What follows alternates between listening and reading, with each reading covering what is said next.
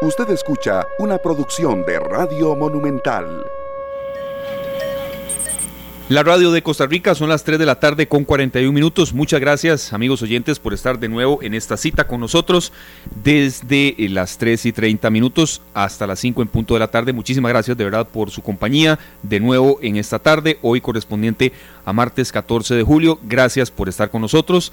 Después de Matices, antes de Pelando el Ojo y la tercera emisión de Noticias Monumental, usted tiene esta cita con nosotros ya muy cercanos a cumplir cuatro meses de estar con todos ustedes al aire que por cierto pues eh, iniciamos prácticamente cuando la pandemia eh, empezó y ha sido de verdad para nosotros un reto tanto periodístico como también de compromiso para darles a ustedes información útil, información con contenido que le permita no solamente entender mejor lo que nos está rodeando, sino que también eh, tener un poco de entretenimiento en alguna medida, pero también datos útiles, información y entrevistas útiles que le permitan tomar las mejores decisiones. muchas gracias a todos de verdad por estar con nosotros. Glenn Montero en la cabina de controles, un servidor Esteban Arón París y les damos la bienvenida. Y por supuesto, Sergio Castro acá conmigo. ¿Qué tal, no Sergio? ¿Cómo le va? Todo bien. Todo bien, Esteban. ¿Vos? Muy bien, por dicha, bastante eh, contento mmm, de eh, tener en agenda temas que eh, son un poco de lo que la gente está necesitando saber, pero que también nos va a permitir ayudar un poco eh, a poner en perspectiva, a poner en, en un panorama de eh, cuánto una pandemia así nos ha desnudado como sociedad, qué hemos aprendido también. Hoy el tema médico lo vamos a dejar un poco de lado. Eh, no, por supuesto, que eso signifique recopilar un poco de las cifras más recientes que se dieron y algunas indicaciones, de nuevo, nunca vamos a, dejar, a dejarlo de lado, pero sí también en serio ese ejercicio que queremos hacer en materia de sociedad, cuánto hemos crecido y cuánto hemos descubierto. Por supuesto, bueno, saludos a Glenn Montero en la cabina, también a nuestros amigos, a los oyentes y a todos los que se unen a nuestra transmisión en Facebook en Canal 2 Costa Rica. Estamos listos para traer un programa lleno de buena información y, por supuesto, ideas muy útiles para que cada, cada decisión que tenga que tomar esté mejor fundamentado. Sí, a todas las personas que, bueno, y esto ha sido de verdad serio, cómo ha cambiado el sistema de comunicación en, en el mundo. Mm, ahora estar sin celular prácticamente es como estar sin corazón y estar sin WhatsApp a veces va mucho, va mucho más allá, Sergio, de, de, de, del hecho de, de, estar comunicados, porque por ahí mmm, se envían informaciones importantes, informaciones de utilidad, incluso hasta, no sé, más allá de un saludo. El servicio WhatsApp sufrió una caída general en el mundo la información que viene procede de los eh, distintos cables internacionales. Este servicio gratuito sufrió un fallo global por mm, cerca de 20 minutos este martes que afectó distintas zonas de Europa, África, todo el continente americano, incluido por supuesto Costa Rica, y de acuerdo con eh, el monitor independiente Down Detector, centrado en reportes de fallas de servicios en línea, eh, fue en Costa Rica desde minutos después de las 2.30 de la tarde hasta casi las 3, con un pico de hasta 71 mil reportes de fallo. Entonces, usted y yo lo vivimos y bueno, estábamos intentando ver qué era lo que pasaba, pero bueno, también ahí por tenerlo en cuenta porque eh, la gente nos estuvo incluso consultando aquí en el Facebook Live. Claro, bueno, ya, ya parece que se resolvió. Sí. Por lo menos hemos estado recibiendo y enviando mensajes a través de WhatsApp, pero sí estuvo apagado un, unos momentos. Estuvo, sí, con problemas de comunicación. Son eh, las 3 de la tarde con eh, 43 minutos. Muchísimas gracias de verdad por estar eh, con nosotros. Hoy entonces eh, vamos a arrancar con el em, sociólogo mm, Carlos Carranza, quien es una de las personas con los cuales nosotros vamos a, a, empezar hoy. ¿Por qué, Sergio? Porque una de las situaciones que hemos conversado por acá es de cómo en sociedad hemos aprendido a convivir con eh, una pandemia, pero también qué enseñanzas nos puede dejar en el sentido de que eh, había cosas que uno no, no, conocía. El tema, se lo pongo así en serio, que lo planteamos pues en, en la programación de contenidos esta semana. Eh, de las eh, cuarterías. Por supuesto que sabemos que existen, incluso usted me comentaba que muy cerca de, de, su lugar de residencia hay una, pero uno no sabe las condiciones de verdad que la rodean y, y, y uno en eso hasta, ha hasta aprendido. Bueno, tal vez si uno no, no camina mucho por el, el, lugar donde uno vive, no, no se da cuenta, ¿verdad? Claro. Me enteré este domingo que en la parte de atrás de la, cuadra hay una cuartería, yo no sabía. Tampoco sabía que en San Miguel, en el Cuatro Esquinas, que es en el puro centro de, de San Miguel de Santo Domingo, eh, que habían varias o que hay por lo menos dos. Eh, se dio un caso muy fuerte en estos días de un señor, el dueño de la cuartería, que dio positivo y que algunos inquilinos habían abandonado la cuartería conociendo esta situación y que podía que estos señores anduvieran también con el virus. Sí, es importante eh, tener en cuenta, eh, Sergio, que en situaciones así es cuando más eh, solidarios se debe ser. ¿Por qué? Porque si en esas ocasiones y en esas zonas y en esos barrios tan complicados hay eh, riesgo de contagio, es más aún donde hay que insistir en que el uso de mascarillas cuando se pueda, en que el uso de distintos aditivos pues de verdad se cumpla. ¿Por qué? Porque los riesgos de contagio y de que la transmisión comunitaria sea una y otra vez eh, más fuerte, pues evidentemente es ahí cuando viene el problema entonces de, que se den mayores contagios y que incluso se salga de control. Bueno, es ahí donde sí tenemos que preocuparnos aún más y ser más cautelosos a la hora de salir de casa recordar el lavado de manos, el tema del uso del alcohol en gel, que la mayoría de los comercios, si no es que todos en los que uno ha tenido la oportunidad de entrar, tienen a disposición de sus clientes eh, alcohol en gel y a cuidarnos muchísimo, la mascarilla indispensable, máximo sabiendo uno que en el barrio, en el pueblo, en el residencial donde uno está, hay casos positivos. Sí, son las eh, 3 de la tarde con 47 minutos antes de eh, entrar con ya eh, en materia con los invitados que están hoy con nosotros. Sí queríamos hacer un, breve repaso por algunas de las cifras pues más fuertes que se dieron hoy y que por supuesto vamos a, desglosar un poquito más en detalle más adelante, pero sí tener en cuenta que bueno, hoy fueron 446 casos nuevos de coronavirus, son 8.482 en total. El tema de las unidades de cuidados intensivos que siempre lo mencionamos por acá, Sergio, son 27 casos, 36 lamentables muertes, pero ojo con la cifra de hospitalizaciones, son 171 y es un, dato de verdad muy alto que es ahí donde refleja, Sergio, eh, eh, la intención de que no haya... Eh, un desbordamiento de los servicios de salud. Claro, y las hospitalizaciones, aparte de las UCI, ¿verdad? Los cuidados intensivos que también ya están muy ocupados y creo que, como lo han dicho desde el principio, entre más gente tenga el virus, más hospitalizaciones, más muertes y más eh, gente en cuidados intensivos vamos a tener. Así es. Son las 3 con 48 minutos. Le agradecemos mucho al sociólogo Carlos Carranza, quien eh, bueno, es especialista de la Universidad Nacional, es director del programa Análisis de Coyuntura de la Sociedad Costarricense que esté con nosotros. Don Carlos, bienvenido. Gracias de verdad por este aporte que lo queríamos mm, ya desde hace algunos días tocar, que en ocasiones eh, mm, lo hemos un poco dejado de lado, pero no por eso significa que no lo tengamos en cuenta. ¿Cuánto hemos aprendido como sociedad? Don Carlos, mencionábamos en la mañana desde aprender qué tan dura es la realidad de una cuartería, a como también gente, don Carlos, que lo que sigue preocupada es simple y sencillamente que cuando, cuando reabren su gimnasio para ir a hacer ejercicio y cosas de este tipo que no por ello significa que sean menos eh, importantes para determinado estrato social, pero cuánto nos ha dejado como enseñanza en sociedad una pandemia eh, tan fuerte como la que hemos vivido. Bienvenido y buenas tardes. Buenas tardes, un gusto estar en este programa. Yo diría que hay que partir de un concepto sí somos parte de un universo social, pero nunca todo el universo social piensa igual. No hay criterios homogéneos en relación con una situación como la actual. Eh, el problema se puede enfocar desde diferentes áreas. Comenzaría diciendo que es un nuevo elemento en la cultura del país. Es decir, no habíamos tenido en los últimos tal vez 40 años un fenómeno de esta naturaleza y hay generaciones que no han visto eh, fenómenos de este tipo. Para los que tienen un poco más de edad, sí vimos algunos 60, pero evidentemente es un cambio y los cambios van en varias partes. Primero me parece que hay un tema que ha sido complejo para mucha gente situarlo, es el tema del distanciamiento social. Ante una situación como esta, parece que uno puede tener las herramientas en la casa, como la tiene una parte de la población, esas herramientas no permiten establecer relaciones sociales secundarias que son parte de la vida y convivencia en sociedad como elemento central.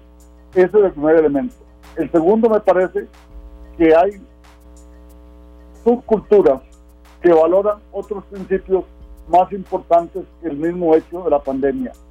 Hay personas que consideran que la pandemia es un fenómeno este, creado, otros piensan que es un fenómeno que se puede superar fácilmente y algunos no analizan el carácter general de la pandemia. Es decir, encontramos diferentes subgrupos como elementos importantes. Y eso me lleva a un tercer eh, factor. Cuando hay condiciones de vulnerabilidad social, es más propio que se den fenómenos como estos de verse que hay contagios masivos en ciertos grupos sociales. Cuando hay vulnerabilidad social con marginalidad social, es un fenómeno que se da muy fuerte. ¿Por qué? Porque lleva a que haya gente que en el lugar de cuarterías, sujurios, lugar de demasiado hacinamiento, no se hagan, eh, no se puedan tomar todas las medidas como sucede con alguien que tiene mejores condiciones. Eh, el cuarto factor que hay que ver es que también en este tipo de cosas se puede dar elementos de tolerancia, agresividad como un binomio presente. Es decir, puede haber una parte de la población que no le guste las medidas, pero evidentemente está dispuesta a hacer caso. Y puede haber posiciones totalmente de agresividad de parte de ciertos grupos sociales en ciertos momentos fundamentales. Y haría una quinta que me parece importante, es que todavía lo que podríamos llamar la patología social, tenemos que verla, que estamos en una etapa que todavía pareciera que la pandemia falta y la gente cómo se va a comportar en ese momento. Pero la otra que hay que ver en este mismo sentido es los efectos e impactos, no solamente de la pandemia, sino también de acciones económicas que pueden influir en este hecho social. Entonces, esos son los elementos, digamos, primarios que habría que hacer. Y la otra, última, diría que también hay una lucha social por definir qué características debe tener la pandemia.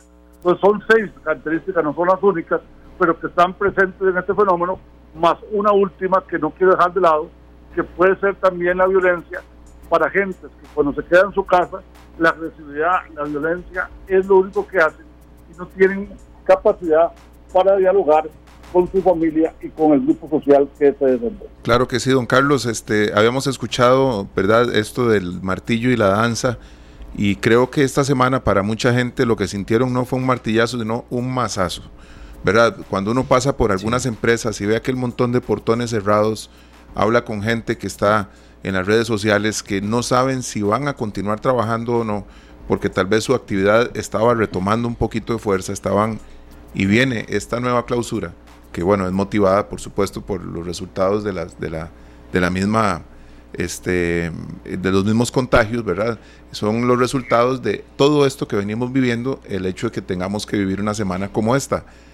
La gente necesita más ser más solidaria, más empática, porque somos muchos los que aún tenemos trabajo, pero la cantidad de los que lo están perdiendo o no saben si ya lo perdieron al día de hoy es enorme. Entonces creo que es un momento oportuno para preguntarle a nuestros amigos, a, nuestros familiares, a los que tal vez hoy no tienen ni siquiera para suplir las necesidades básicas, si con lo que se está ganando uno, si es mucho o poco, puede colaborar. Creo que es un buen momento. Bueno, yo diría que la solidaridad es un factor fundamental. Sociólogos como eh, Emilio Durkheim lo señalaba como un hecho importante, porque la solidaridad ayuda a fortalecer las formas de convivencia social, las formas de convivencia en grupo, y hay que ver que esa parte del empleo a todos nos, nos, nos, afecta. Lo pongo, no solamente el empleo, sino el factor ingreso. Porque puede haber empleo, pero no haber ingresos adecuados. O bien los ingresos apenas van para salir de ciertas condiciones. Cuando el presidente anuncia medidas, evidentemente eso también altera a las personas. ¿Por qué? Porque se va a pensar que su expectativa a seis 8 o 10 meses va a tener efecto. Y la otra parte que también es que el elemento de futuro para muchas personas no está claro. No digo que lo tengamos totalmente claro, pero el elemento de esperanza, de posibilidad, no está claro mucha gente se queda tal vez pensando en lo, en lo cotidiano porque tiene que buscar cómo comer, cómo vivir, etcétera. Lo que sí hay que lograr es formas de convivencia, de cultura, de nuevo tipo de cultura que nos permita entender que en estos momentos la prioridad está en buscar hacer las medidas que se recomiendan en este campo.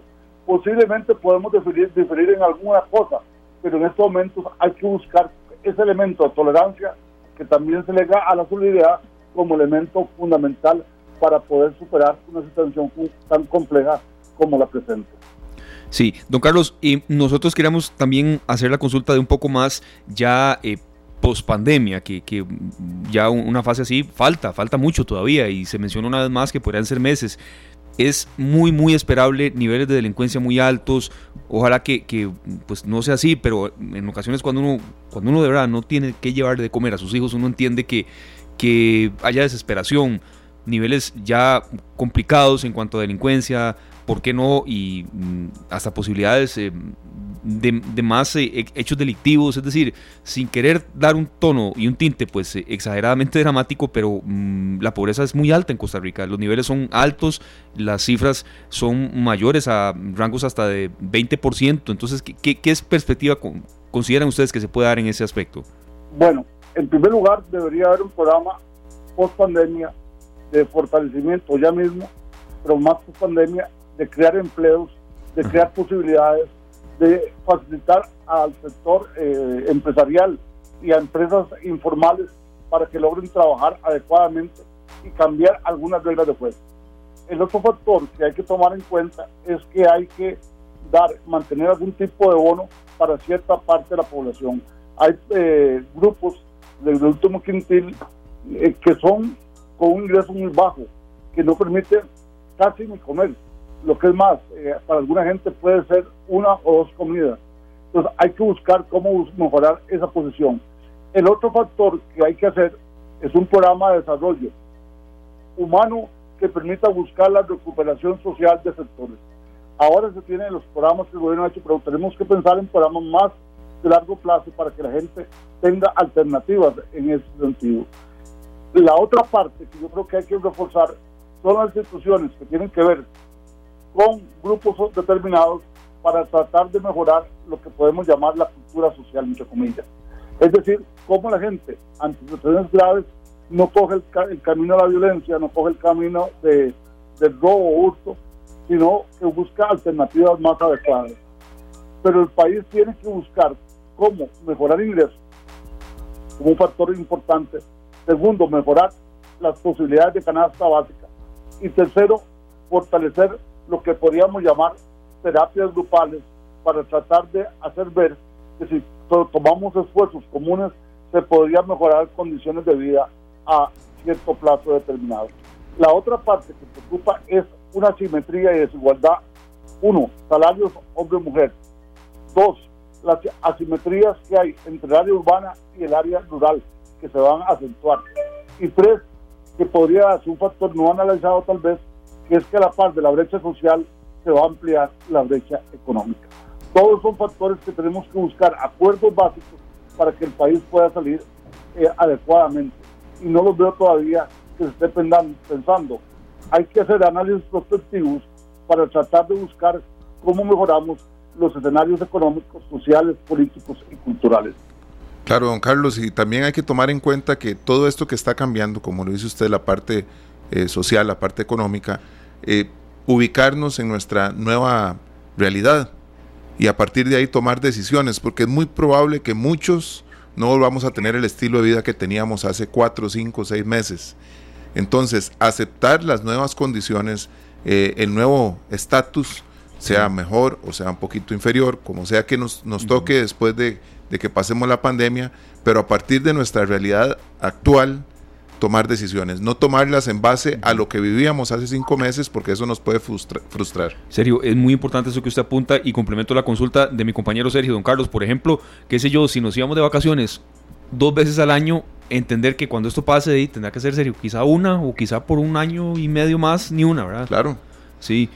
Porque lo más frustrante debe ser no poder retomar lo que teníamos sí.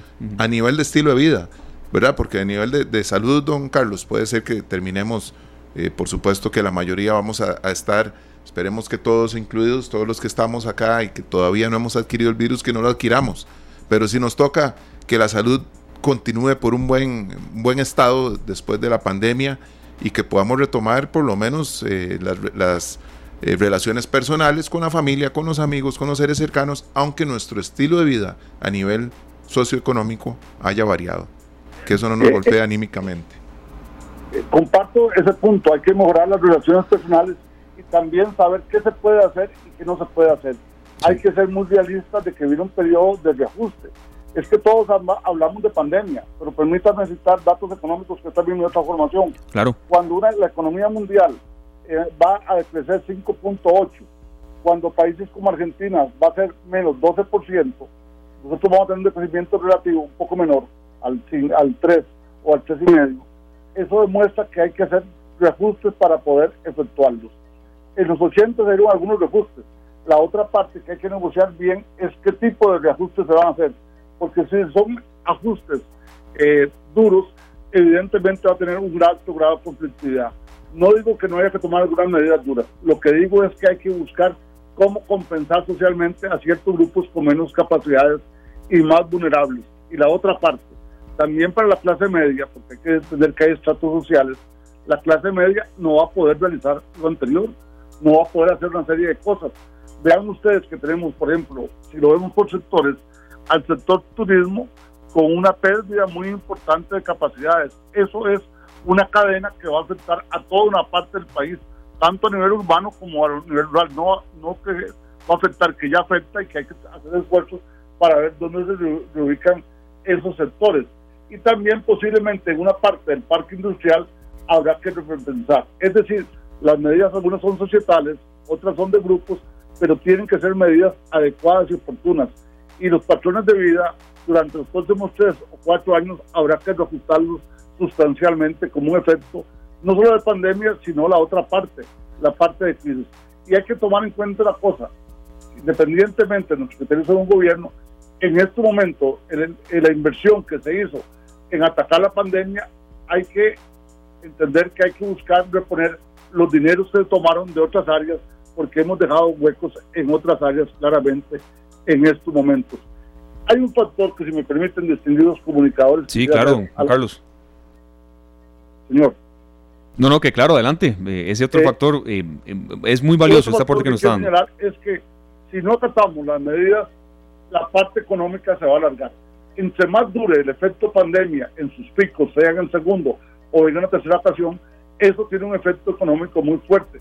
Y los efectos económicos tienen efectos sociales y la carga no es a, un, a una semana o dos. No acepto el criterio de que yo pueda hacer la, la cuestión que quiera y hacer mi fiesta. No, lo que pasa es que esa fiesta la pagamos todos.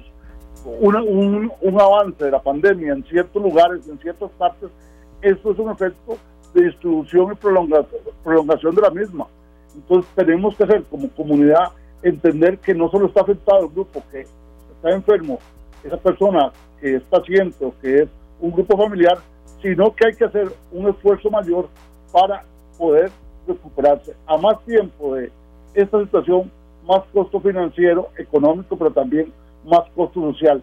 Y no es una definición individual, es una definición comunitaria sobre que la vida es importante y la salud hoy requiere condiciones totalmente diferentes a otras épocas y que no podemos andar libremente por la calle en momentos que requieren esfuerzos mayores de cada uno y cada uno de las personas que están en sus lugares o en sus lugares de trabajo. Claro que sí, eh, don Carlos, así es, eso es algo que nos tiene muy preocupados a muchos porque los fines de semana, pues la, el Ministerio de Seguridad reporta llamadas por más de 1.300 para eh, controlar eh, escándalos, fiestas, reuniones, gente tomando en las calles, y creo que eso que usted dice es muy importante tenerlo presente. Esas fiestas las estamos pagando todos. Porque puede que les alcance para comprarse el licor y lo que tengan ahí para disfrutar, pero al final el costo de esas reuniones es un costo que nos pasa la factura a todo el país. Eh, sí, y hay que entender una cosa, así como hablamos que hay interacción económica, hay interacción social. Si no tomamos las medidas como grupo, como comunidad, posiblemente eso va a tener efectos mayores cuánto cuesta un día hospitalización, cuánto cuesta tener camas en cualquiera de las modalidades, cuántos servicios médicos hay que desplazar en la curva porque hay que elegir para poder atender a cierta gente sobre otra. Y la otra, si subiéramos todavía más, vamos a colapsarlos. Ya vimos lo que fue España, lo que fue Estados Unidos, eh, fundamentalmente ciudades como Nueva York, y lo que ha pasado en Brasil. Y México nos demuestra que hay que hacer esfuerzos mayores para evitar ciertas cuestiones fundamentales que hay que hacer esfuerzos por mantener ese acuerdo nacional en esas partes. Me parece que esa protestar se puede hacer después. Por ahora hay que buscar eh, alternativas en que uno lo escriba en redes, que lo publique, que dé su punto de vista. Eso es parte de una democracia, pero también entender que cualquier cosa que hagamos de tipo puede traer contagio. No puedo decir que a mí no me va a afectar, nos puede afectar a personas de cualquier edad y cualquier rango económico, social y político. Perfecto. Don Carlos, de verdad, muchas gracias por su aporte y, bueno, que, siga escuchando radio. Sabemos que escucha mucho los, espacios de Monumental y, que también eh, mm, la reinvención que les ha llegado a ustedes en la Universidad Nacional eh, sea ejemplo para otros sitios también, porque como, como usted lo menciona, esto será de larga data, ¿no? no será así como de una semana para otra que se nos termine. Y tal vez hago una última excepción. Tenemos que hacer esfuerzo como país para mejorar la parte digital. Tenemos que tener más fibra óptica y capacidades para que la educación cuente con todas las posibilidades como elemento central. Muchas gracias.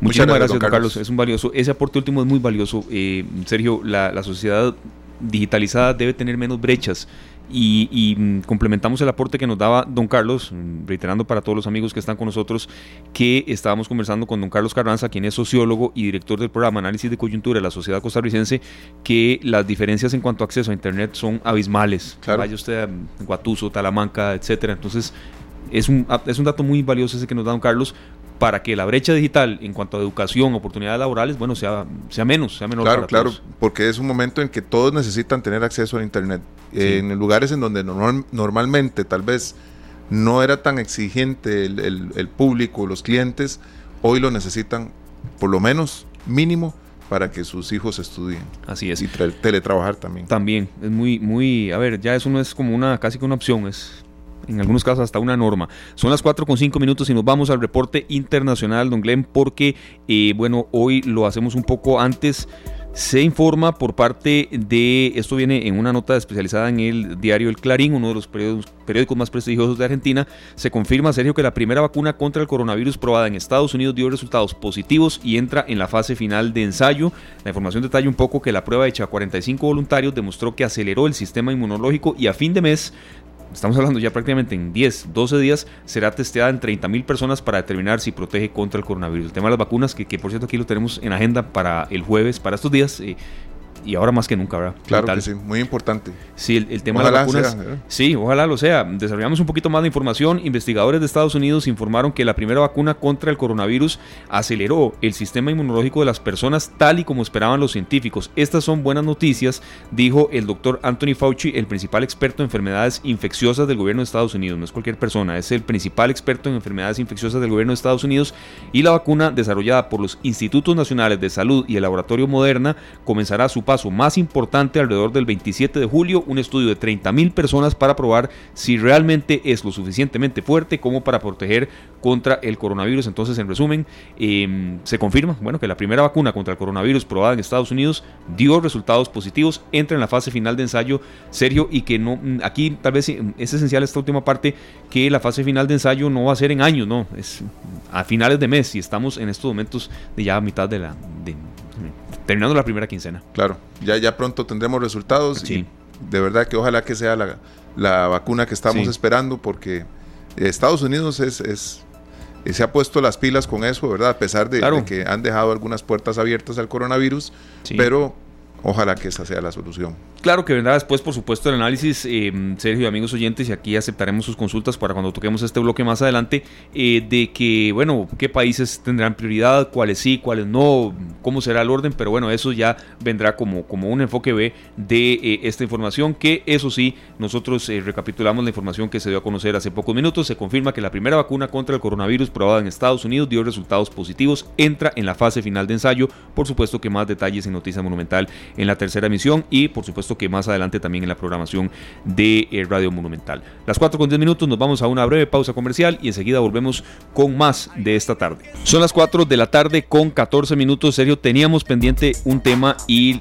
ya lo vamos a desarrollar y ese, por supuesto, la gran cantidad de gente que, eh, bueno, tiene que tomar transporte público modalidad de autobús para, para desplazarse a sus centros de trabajo, eh, la cantidad de, carreras, como se llama, el tema de, cuando un bus va de una línea a otra, está disminuida y ayer nos llegaban unas fotos en las que sí, eh, había aglomeración, había gente sin mascarillas y a uno lo que le dolía en el tema humano de esto sobre todo sería es que la gente y lo decíamos ayer, no iba a ningún sitio de paseo, se veía que iban a sus trabajos. Claro, eso es muy importante también porque eh, hay un momento para salir a tomar el bus, ¿verdad? Creo que la gente sale muy tallada de la casa y para poder viajar todos habría que salir una o dos horas antes porque ayer, ¿verdad? Yo creo que ya esa situación cambió hoy, el 20% de las flotillas de los buses no son suficientes para la gente que sí tenía que continuar trabajando. Así es, y es por eso que le agradecemos mucho a doña Silvia Bolaños, quien es eh, la directora ejecutiva de la Cámara Nacional de Transportes, Canatrans, que esté con nosotros. Doña Silvia, eh, buenas tardes, bienvenida, gracias por hacer ese espacio en la agenda con nosotros. Sabemos que son tardes de, de mucho ajetreo, de mucha reunión, eh, y ¿cómo está el tema? Porque sí, ya sabemos que el porcentaje de líneas permitidas en cuanto a carreras que era de 20%, aumentó un poco más y se espera, eso sí, que haya menos aglomeraciones. Eh, el riesgo de contagio comunitario está más que presente, así está la situación, así es como, como se ha declarado. Y bueno, la modalidad de autobús se usa muchísimo, evidentemente, y, algunas personas, si fuese un poco más expedito, lo usarían más y dejarían el carro en la casa. Pero por ahora, ¿cómo está ese tema, eh, doña Silvia? Y básicamente, eh, ¿qué medidas se pueden tomar? Tomando en cuenta, por supuesto, que la gente, y repetimos eso muy enfáticamente, la gente no, no es que anda paseando, anda trabajando y ganándose el, pan de cada día. Bienvenida, doña Silvia, adelante. Buenas, muchas gracias. Gracias por la oportunidad y gracias por la oportunidad también de aclarar de la situación que se generó el día de ayer. Precisamente el día viernes se nos comunica una resolución que ustedes bien la conocen, un lineamiento de parte del Ministerio de Salud y de las autoridades de transportes de que debemos trabajar a partir del lunes 13 y hasta el viernes 17 con un 20% de la flota autorizada. Esto con base en las proyecciones que ellos hacen, estableciendo de que van a, van a darse restricciones al comercio, a las fábricas, a todas las actividades que no se consideran esenciales y que por lo tanto vamos a tener una movilización muy similar a la que se dio en Semana Santa, eh, razón por la cual consideraron que un 20% era suficiente para movilizar la demanda de personas del día de ayer. Evidentemente, en horas de la mañana, eh, primero que todo hay que tomar en consideración dos, dos temas. El día de ayer era lunes. Los lunes, por lo general, son comportamientos atípicos de demanda. Esto hemos insistido desde el viernes. El, el lunes era el día para calibrar los servicios porque evidentemente no teníamos proyectado cuántas personas iban a salir en razón de la restricción establecida, pero sobre todo de que esa restricción se le establecieron una serie de excepciones. Cuando usted establece excepciones a una restricción, es muy probable que se dé el comportamiento que se dio ayer, entonces que la mayoría de las personas salgan. Y luego eh, era día de pago del sector público. El sector público se le mandó a vacaciones, algunos estaban teletrabajando, la gente aprovechó para salir y se nos dio una complicación que no fue durante todo el día, fue una franja horaria muy corta de las 5 a las 8 de la mañana, donde sí tuvimos una afluencia importante de usuarios que eh, obviamente no estaba proyectada para un 20% de la totalidad de la flota. Eh, tuvimos una comunicación directa con el Consejo de Transporte Público, por supuesto que para nosotros es importante el tema en el entendido de que no, no queremos dejar pasaje tirado, no queremos dejar usuarios sin servicio, este, estamos en un momento muy crítico, de una situación financiera muy crítica de las empresas, cada pasajero cuenta y por supuesto que la restricción nos afectaba a nosotros también. Entonces conversamos con las autoridades y se estableció el día de ayer en la tarde un piso del 20% y un tope máximo de un 50% de unidades. Esto nos permite que podamos distribuir los esquemas de operación de los servicios entre esos porcentajes. Aquí tal vez nada más aclarar que esto opera únicamente para las rutas de área metropolitana y todas las rutas de menos de 75 kilómetros, porque eh, hubo otro lineamiento, otra disposición que se estableció en el decreto que suspende la operación total de las rutas de más de 75 kilómetros, es decir, los que tienen que viajar en servicios interurbanos largos o que viajan de Punta Arenas a San José, por ejemplo, que es una ruta de 105 kilómetros, tienen en este momento sus servicios suspendidos porque así fue el lineamiento de así se estableció. Doña Silvia, esto pues eh, sabemos lo importante que ha sido para ustedes eh, hoy iniciar el día con nuevas medidas que les permiten dar un mejor servicio y por supuesto, imagínense la, la, angustia de los usuarios, ¿verdad? Al ver que no pueden ocupar los buses en el momento en que los necesitan, eh, llenarlos, ¿verdad? Porque no, no se puede, desde hace meses no, no podemos hacerlo pero qué importante eh, esas reuniones que ustedes sostuvieron y haber llegado a un acuerdo que les permite dar un servicio acorde a las necesidades de, tantos usuarios que todavía hoy con tantas restricciones viajan a, sus trabajos y tienen que regresar a la casa con esta incertidumbre, si habrán buses, si no habrán, si habrán en la noche cuando salgo, ¿verdad? Eso es sumamente importante. Creo que estamos viviendo un momento muy difícil y no, no tengo ni idea cuántos serán los daños para las empresas de buses también que dejan de percibir tantos ingresos. Sí, efectivamente, usted menciona un, tema muy importante. Definitivamente para nosotros la razón de ser del servicio público es el usuario y eso tiene que ser la prioridad. Hemos querido cambiar el concepto en el sector y entender que el enfoque, el centro de la operación del servicio es el usuario. Y en razón de eso, eh, importante tener una coordinación permanente con las autoridades, eso nos permitió actuar muy rápido. Eh, precisamente ayer, donde notamos que se estaba dando la insuficiencia en relación a las unidades, fue que se generó esta coordinación con don Manuel Vega, con quien tenemos este, una comunicación fluida en este sentido con el Consejo de Transporte Público, y logramos hacer esos ajustes. Hoy hicimos un recorrido por las calles de San José y pudimos verificar en horas de la mañana que los buses venían más bien a un 50% de su capacidad. Efectivamente, las, rutas reforzaron comunidades y además también se nos reportó que hubo una menor cantidad de usuarios el día de hoy. Como les decía, ayer hubo factores también que influyeron en esa movilización, ¿verdad? Que, como les decía, era lunes y además era día de pago. Tuvimos una situación que quisiéramos llamar la atención y es que salió mucho adulto mayor el día de ayer en hora de la mañana. Estamos en un proceso este, de apoyo al Ministerio de Salud. Sí. Eh, en, un periodo de cuarentena, ¿verdad? Precisamente donde más bien lo que estamos buscando es lograr nuevamente recuperar la trazabilidad de los casos que se generan por COVID y en ese sentido llamar la atención de estos usuarios. No, no es que no queramos dar el servicio, por supuesto que es importante, pero pedirles por favor que si ocupan o requieren del servicio de transporte público lo hagan en horas donde no hay tanta afluencia de usuarios. Primero, minimizamos el riesgo de contagio para ellos, que son una población eh, de riesgo. Y segundo, además, lo van a hacer como mayor comodidad en las horas valles donde tenemos menos usuarios. Y también insistirle que, que, que, esos campos que estamos ocupando por personas que no tienen que salir a trabajar, usted lo menciona, para, hay gente que el día de hoy tiene que salir de la casa porque tiene que salir, porque tiene que buscar su sustento, porque eh, su trabajo no suspendió operaciones, porque no... Porque no se puede teletrabajo, sí, sí. porque no puede tener su actividad normal, ordinaria de todos los días. Esa es la gente que queremos trasladar, esa es la gente que estamos obligados a movilizar entendemos que hay una este, un lineamiento de gobierno que lo que busca es la movilización eh, menor de las personas y en este sentido hacer un llamado para que quien no tenga que salir de la casa no lo haga y le dejemos el espacio para quienes sí realmente lo necesitan por una necesidad inminente. Doña Silvia, eh, mi compañero Sergio mencionaba un tema muy importante y es que eh, sí, lo a veces se, está centrando en, en que y tiene que ser así, por supuesto, e, evitar contagios, evitar aglomeraciones, pero también, bueno, los transportistas son fuente de empleo. A ver, el, sector transportista, las pérdidas, ¿hay alguna aproximación de, a cuánto ascienden? ¿Cómo se puede tratar, intentar de recuperar este impacto? Eh, ya saliéndonos del tema de los contagios, de las aglomeraciones, eh, ¿cómo, lo, ¿cómo lo consideran ustedes?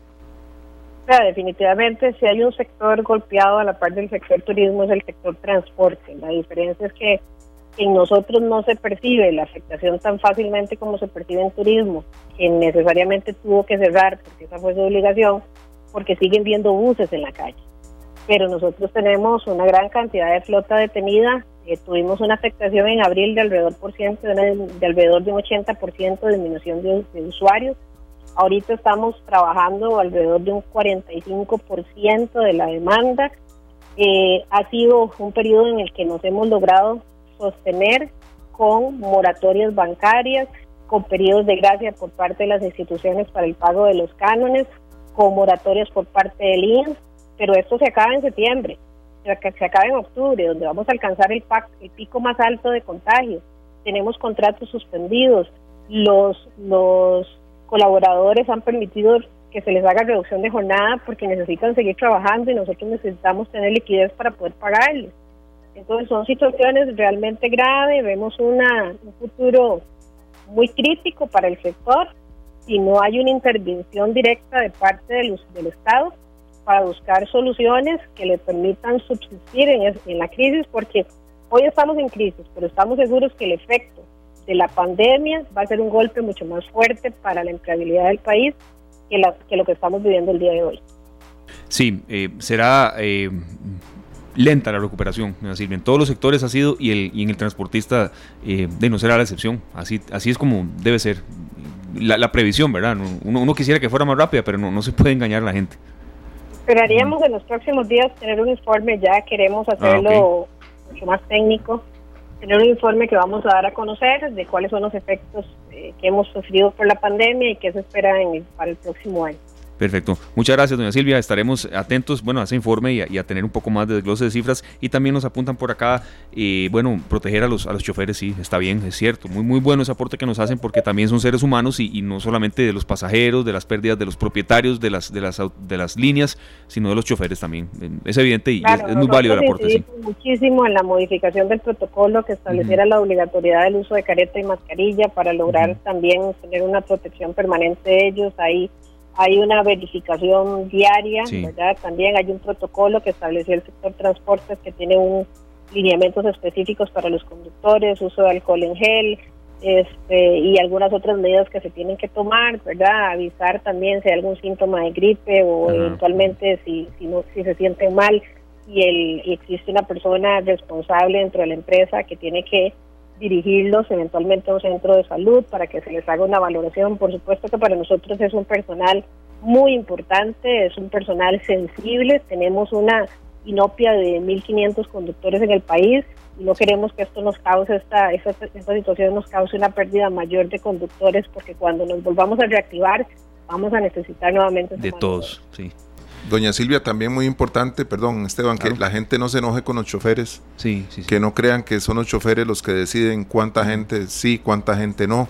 ¿Verdad? Son, eh, ya son determinaciones a nivel de empresas y de, los ministerios de seguridad y de salud que nos tienen con muchas alertas, con muchas eh, medidas para que nos cuidemos, para que estemos mejor, que no la emprendan contra los choferes de los autobuses, que ellos simplemente están siguiendo los lineamientos sumamente importante la observación que usted hace. Tuvimos una situación muy desagradable la semana anterior donde una usuaria, incluso al ser llamada, hacérsele una llamada de atención por utilizar mal eh, la careta, la mascarilla, este, escupió la esponja donde el chofer tiene el, el, dinero. Y, no puede ser eso. Como falta de irrespeto. Esto realmente son situaciones que no debemos de tolerar Recordemos además que en este momento son situaciones que ponen en riesgo a otras personas y que incluso pueden ser causa de causa penal. Sí.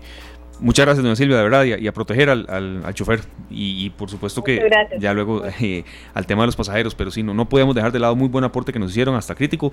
El chofer también es un ser humano y está ganando su sustento. Gracias, doña Silvia, de verdad, por estar con nosotros para servirles. Muchas gracias. Muy amable a Silvia eh, Bolaños, la directora ejecutiva de la Cámara eh, Nacional de Transportes, Canatrans. Y sí, Sergio, este, ya hacemos el enlace con nuestro compañero Fernando Muñoz. ¿Cuántas veces uno, mm, más, más de antaño, a veces usted sabía que el chofer, lo digo y lo digo con hasta con el apodo, porque el nombre, el nombre evidentemente uno, yo no me lo sabía, Morita en la línea de Sabanilla San José, ¿sabía usted que a las 7 y 20 era él siempre a esa hora? Y él era el que cobraba el que eh, le decía a la gente que por favor se hiciera hacia atrás, eh, el tema de las monedas, cuando... y cuando vean trompos. Eh, también, sí. ¿Verdad? Entonces el chofer tenía que hacer de todo y ahora no es tan, no es tan diferente la historia, ¿verdad? No, es que vamos ahora con un tiquete como es en Europa, no, no. Él tiene que hacer de todo. En ocasiones, él, bueno, en esa época, hace muchos años, de uno pagaba 35 colones y a alguien le pagaba con 100. Entonces, empezar a dar ese menudero. O sea, el chofer es un ser humano también y ese, ese aporte suyo sería muy valioso eh, porque a veces se deja de lado y se le echa la culpa al chofer de que, de que hay menos unidades. Claro. Y si él dice, bueno, no me suban más, de, no es culpa de él. No, no, ya, ya es una decisión que no la tomó él ni, ni siquiera los directores de, su empresa ni nadie. es una empresa ya, perdón, ya es una decisión de, a nivel de ministerio, ¿verdad? Tocamos un tema humano, pero también de mucho contenido de evitar contagios. Entonces, este, eh, estaremos refrescando eh, el reporte técnico de la eh, Cámara Nacional de Transportes para conocer el tema de pérdidas y demás, que también es un, es un, es un sector productivo que hay que tomar en cuenta. Son las 4 con 30 minutos. Le agradecemos mucho a nuestro compañero de Noticias Monumental, Fernando Muñoz vestido totalmente de azul, eh, acá eh, ya con nosotros con el reporte de las informaciones principales que están preparando eh, para la tercera emisión de Noticias Monumental, recopilando, sí, Fernando, que bueno, hoy el tema de la conferencia de prensa del mediodía mm, como que dio un pequeño impasse de, tanto dato fuerte, sin que el de hoy fuera menor ni mucho menos, pero en relación con días anteriores. ¿Qué tal? Buenas tardes, Esteban, Sergio, Buenas tardes para ustedes. Para quienes sintonizan esta tarde y sí, quizás no hubo eh, pues la presencia esperada, ¿verdad? De siempre de, jerarcas por parte del gobierno. Eh, sí hubo pues eh, la representación de una funcionaria del Ministerio de, perdón, de la Caja Costarricense del Seguro Social y estuvo a través de video el ministro de Salud Daniel Salas que precisamente dio los datos que vamos a, a recapitular en este momento, que fueron 446 contagios en las últimas 24 horas, para un total ya de 8.482 casos confirmados y además eh, daba a conocer la lamentable noticia de que aumenta en dos la cantidad de personas fallecidas por COVID-19 y ya son 36, entonces en total la cantidad eh, de personas que han muerto en el país a raíz eh, de este virus. Información importante que ha surgido en el ámbito internacional y que está generando muchísima esperanza a nivel mundial, que es que el laboratorio Moderna anunció que su vacuna contra el coronavirus ya produjo anticuerpos que neutralizaron la enfermedad y por supuesto que esto está generando mucha esperanza en momentos en que ya la gente comienza a impacientarse, ¿verdad? En que ya la gente dice, bueno, ¿hasta cuándo vamos a estar en esta situación? Y obviamente pues las autoridades han reiterado que la única salida prácticamente es una vacuna hasta que no se cuente con esto, pues eh, vamos a seguir teniendo nuevas olas de contagios y por ende, eh, pues también el llamado que se hace siempre a mantener o a tomar algunas medidas en el caso de aquellos que todavía no las han acatado. Así que bueno, es eh, importante esta información que pues da a conocer entonces que ya este estudio que se realizó da buenos resultados y la etapa final del análisis va a comenzar el próximo 27 de julio. Esto con 45 voluntarios que ya iniciaron en esto desde el pasado mes de marzo, así que por supuesto muy a la expectativa de los resultados que arroje este estudio. Precisamente este avance lo daba a conocer el día de hoy eh, el New England Journal of Medicine, que es eh, pues un diario, ¿verdad? De Nueva Inglaterra que eh, entonces nos trae esta, esta esperanzadora noticia en el marco de esta pandemia que nos tiene a todos preocupados y ocupados. Sí, sí, sí.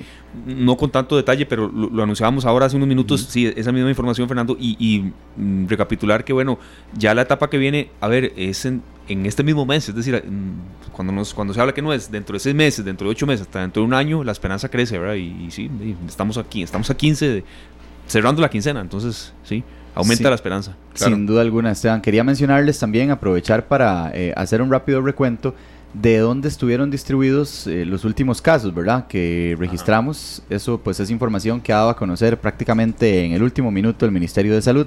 Así que de los nuevos contagios que se dieron en las últimas 24 horas, que fueron 446, la mayoría se registraron en San José, que eh, registró 132 nuevos casos, seguido por Desamparados, que registra 29, y hay algunos otros sectores del país que en menor medida, pero también eh, por supuesto que llama la atención, como el caso de Alajuela, el caso de Heredia, el caso de Curridabat y el caso de La Unión, que están registrando 22 nuevos contagios de COVID-19 en las últimas 24 horas. Así que bueno, por supuesto que a ponerle mucha atención porque todos estos casos que estamos hablando, por lo menos las cifras, la mayoría de contagios se siguen presentando en la gran área metropolitana. Y a raíz de esto también es que entonces eh, la Caja Costarricense del Seguro Social ha anunciado el día de hoy que ya está afinando detalles para continuar y para reforzar los testeos masivos que se han venido realizando en algunos barrios vulnerables del país.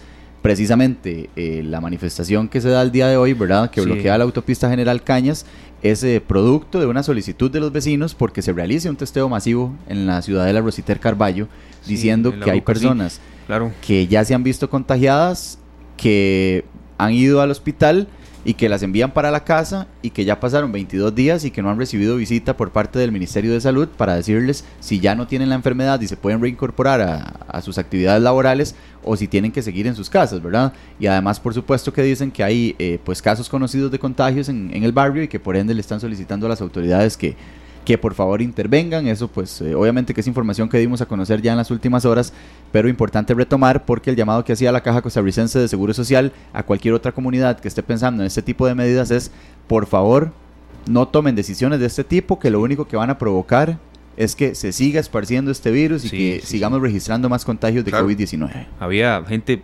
manifestándose con con un uso de mascarillas, Fernando, que bueno. Válgame Dios. Sí, no como ayer, ¿verdad? Que ah, decían que no existía pandemia y se manifestaban con mascarillas. Pero sí, los protocolos no eran los más adecuados.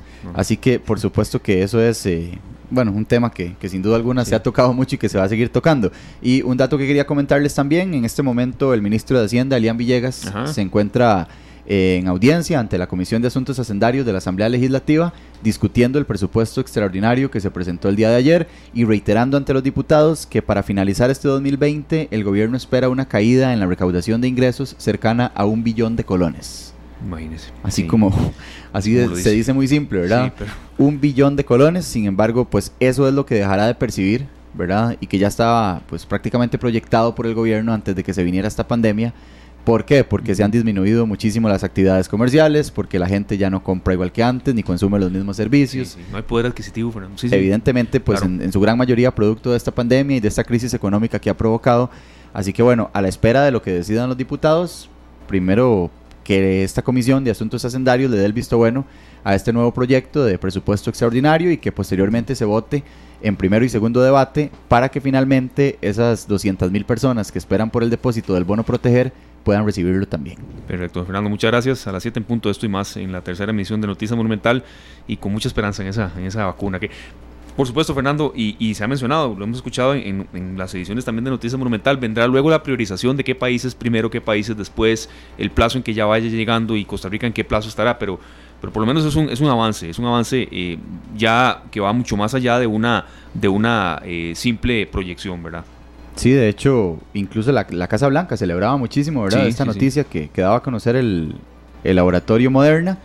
Y son vacunas que serán administradas a 30 mil personas. Esto eh, lo ha anunciado, ¿verdad?, de los Estados Unidos, que la compañía farmacéutica va a iniciar la tercera y última etapa de pruebas el 27 de julio y se van a suministrar a 30 mil personas en 87 locaciones distintas a lo largo de los Estados Unidos. Así que por supuesto, tomando en cuenta que los Estados Unidos es eh, prácticamente el país con más afectación, ¿verdad?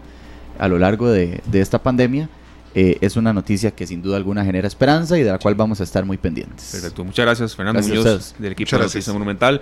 4 con 38 minutos, nos vamos a una breve pausa comercial, vamos a dar también un rápido recuento en otras informaciones internacionales que hoy la, noticia fuera de Costa Rica ha estado muy activa también. Y por supuesto serio que el espacio para las buenas noticias, emprendimientos, eh, ayudar a la gente y también que gente que se ha eh, pues reinventado y también, a ver, dedicado a otras cosas que quizá en ocasiones ni siquiera sabía que podían hacerlo, eh, tenga también su, justo reconocimiento. Claro que sí. Son las 4 con 38 minutos, la pausa y enseguida volvemos con más.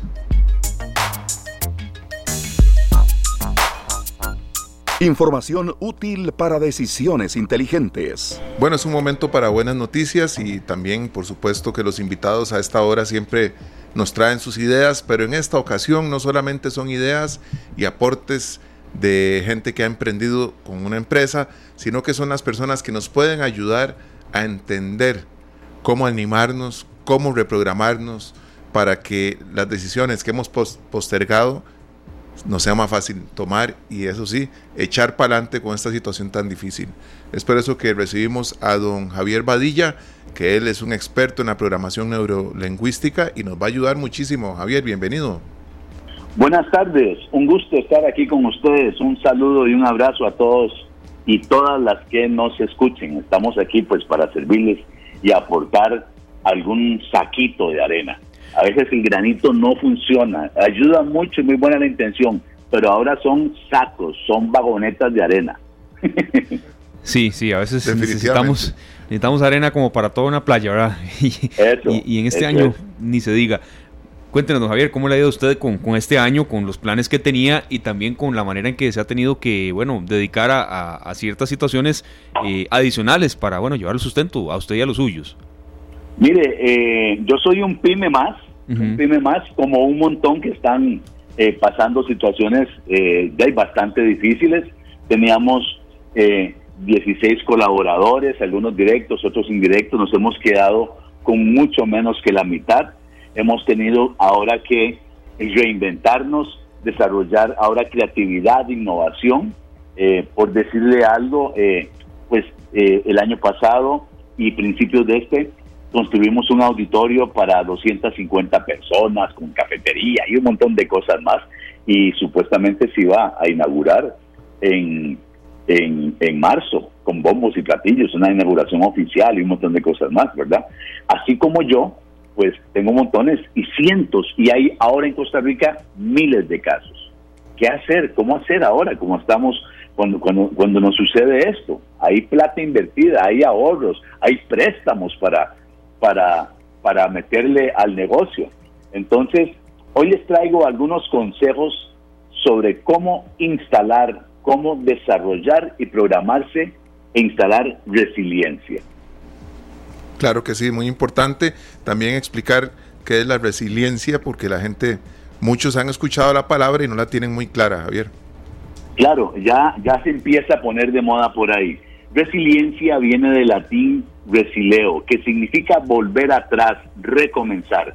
Refiere a la capacidad de algunos metales como el acero de no romperse y de recuperar su forma inicial tras haber sido deformados.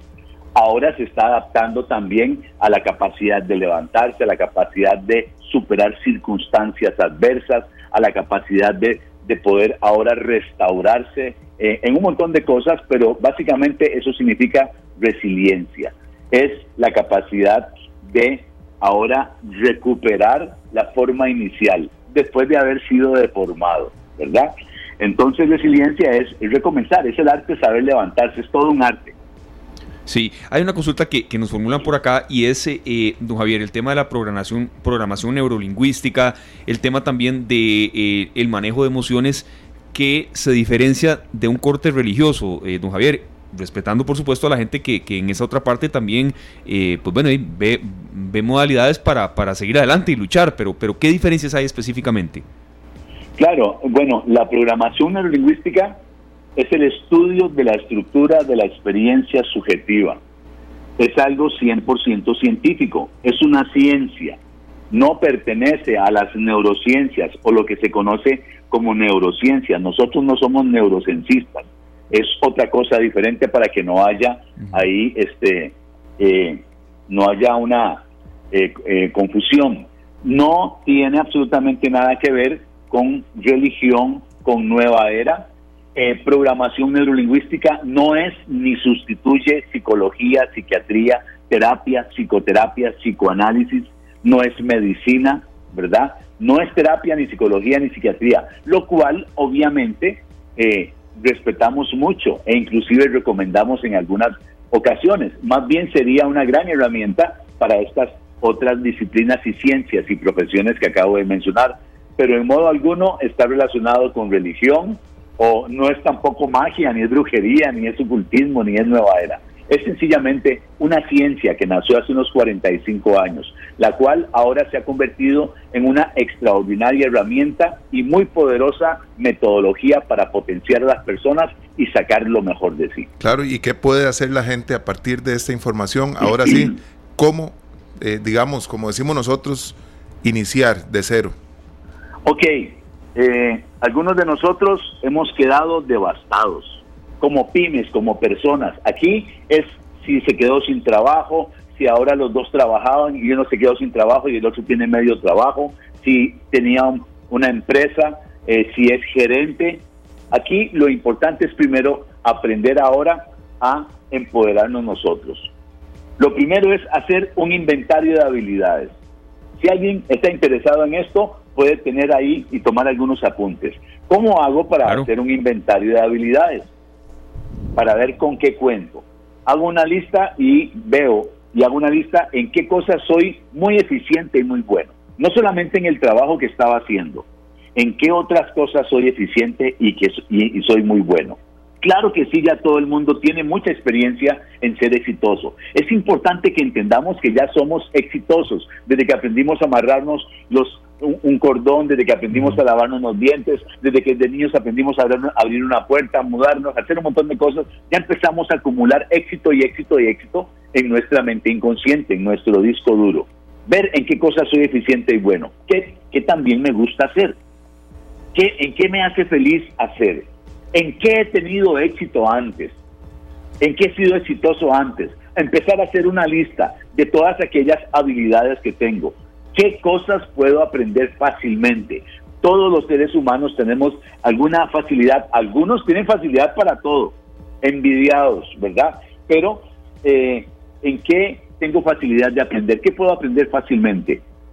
¿Qué puedo hacer rápidamente y aprender? ¿Qué puedo cambiar? ahí podemos empezar a desarrollar una lista de habilidades. ¿Qué cosas puedo empezar a hacer que antes no había hecho? Decía Einstein que para lograr superar una crisis, ahora es importante tener un estado mental más alto que el que teníamos cuando se vino la crisis. ¿Qué les quiero decir? Ahora para salir adelante de esto, si hemos tenido una empresa que se ha venido al suelo, que se cayó y ahora estamos prácticamente en la quiebra, otros llaman quiebra técnica, eh, pero es la realidad de muchas personas. Ahora tenemos que instalar un estado mental aún mejor que hace cuatro meses, que hace tres meses.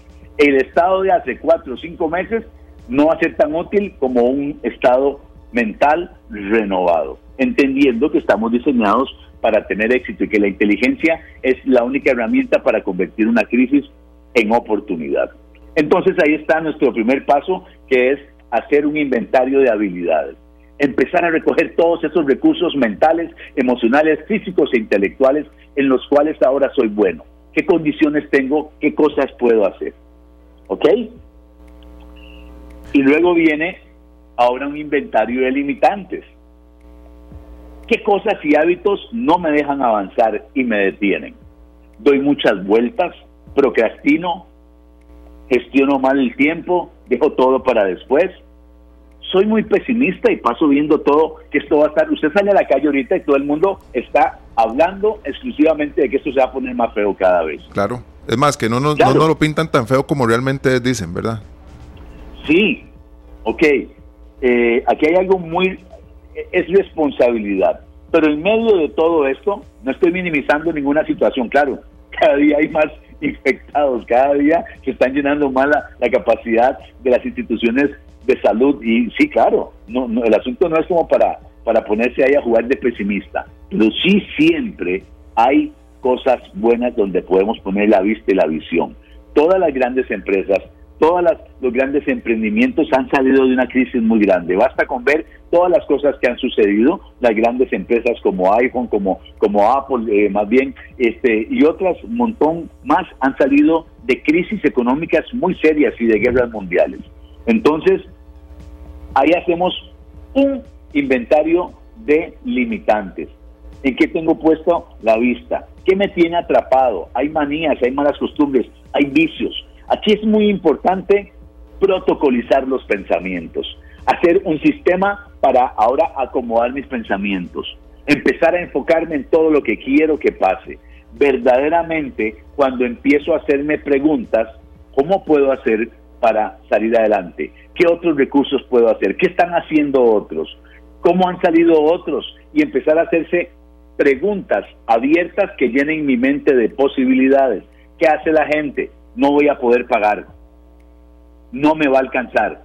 Ya decidió que no le va a alcanzar, ya decidió que no va a poder pagar, ya decidió que le va a ir mal, ya lo determinó. Eso es una pregunta cerrada. Ahora, o un pensamiento cerrado. Ahora hago preguntas abiertas. ¿Cómo puedo hacer para estirar el dinero? ¿Qué más podría hacer que no estaba haciendo antes ahora para poder salir adelante? ¿En qué cosas soy bueno? Y empezar ahora a llenar nuestra mente de posibilidades, con quién me puedo aliar, qué puedo dejar de hacer que, estoy haciendo que me está entrabando ahora un emprendimiento, qué cosas debo de empezar a hacer, ¿verdad? Que no hacía antes. Y luego empezar a activar, perdón, empezar a activar la creatividad, hacer listas de posibilidades, qué cosas puedo hacer, qué cosas puedo hacer para vender, y qué tengo, eh, qué cosa puedo hacer que nadie está haciendo o que otros están haciendo, pues yo también podría hacer algo parecido, sin copiar o sin plagiar, ¿verdad? ¿Qué le puedo plantear a mi, a mi ex empleador como cosas nuevas? Yo conozco la empresa y ahora me quedé sin trabajo. Puedo devolverme y hacerle una propuesta. ¿Qué le parece si hacemos esto y esto y esto para aumentar producción para, y empezar a aportar soluciones? Empezar a abrir la mente. ¿Qué posibilidades tengo en mi entorno? ¿A qué, recursos tengo para echarle mano? Muchas veces cuando estamos encandilados, cuando estamos quemados, cuando estamos ofuscados, estresados, tenemos una serie de posibilidades al frente. Este programa fue una producción de Radio Monumental.